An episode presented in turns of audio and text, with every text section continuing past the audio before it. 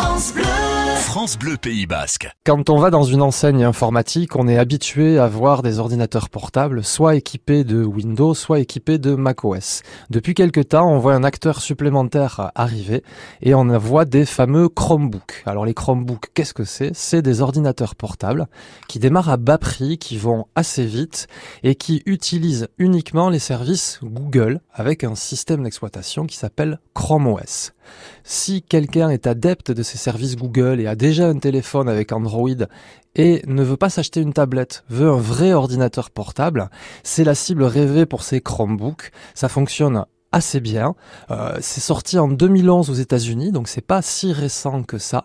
Mais l'année dernière, pour la première fois, il s'est vendu, surtout auprès des étudiants, plus de Chromebooks euh, que de Mac. Donc ils ont réussi à dépasser Apple sur ce segment des étudiants. Ça arrive en France depuis quelques années, mais ça se développe de plus en plus. Et dès qu'on va dans une grande enseigne, il y a tout un rayon qui est dédié à ces fameux Chromebooks. Alors comment ils fonctionnent euh, exactement ces, ces Chromebooks par rapport à un ordinateur lambda C'est vraiment beaucoup plus proche d'un smartphone ou d'une tablette que d'un ordinateur. Donc dès qu'on va le mettre en route, on va devoir se connecter à Internet, mettre son compte Google ou créer un compte Google, et ensuite on passe par ces fameux magasins d'applications pour installer ces logiciels. Mais finalement, quelqu'un qui fait du mail, de la bureautique, très simple, un petit peu de photos et quelques petits jeux, c'est un outil qui peut être assez intéressant.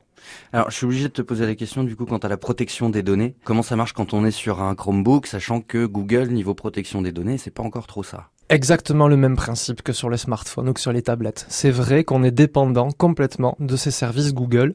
Est-ce qu'on a déjà confiance dans ces services-là et on peut très bien continuer? Quelqu'un qui veut protéger un maximum ses données, sa confidentialité, la plupart du temps, mais il n'a pas déjà de compte Google et c'est absolument pas la cible de ces ordinateurs-là.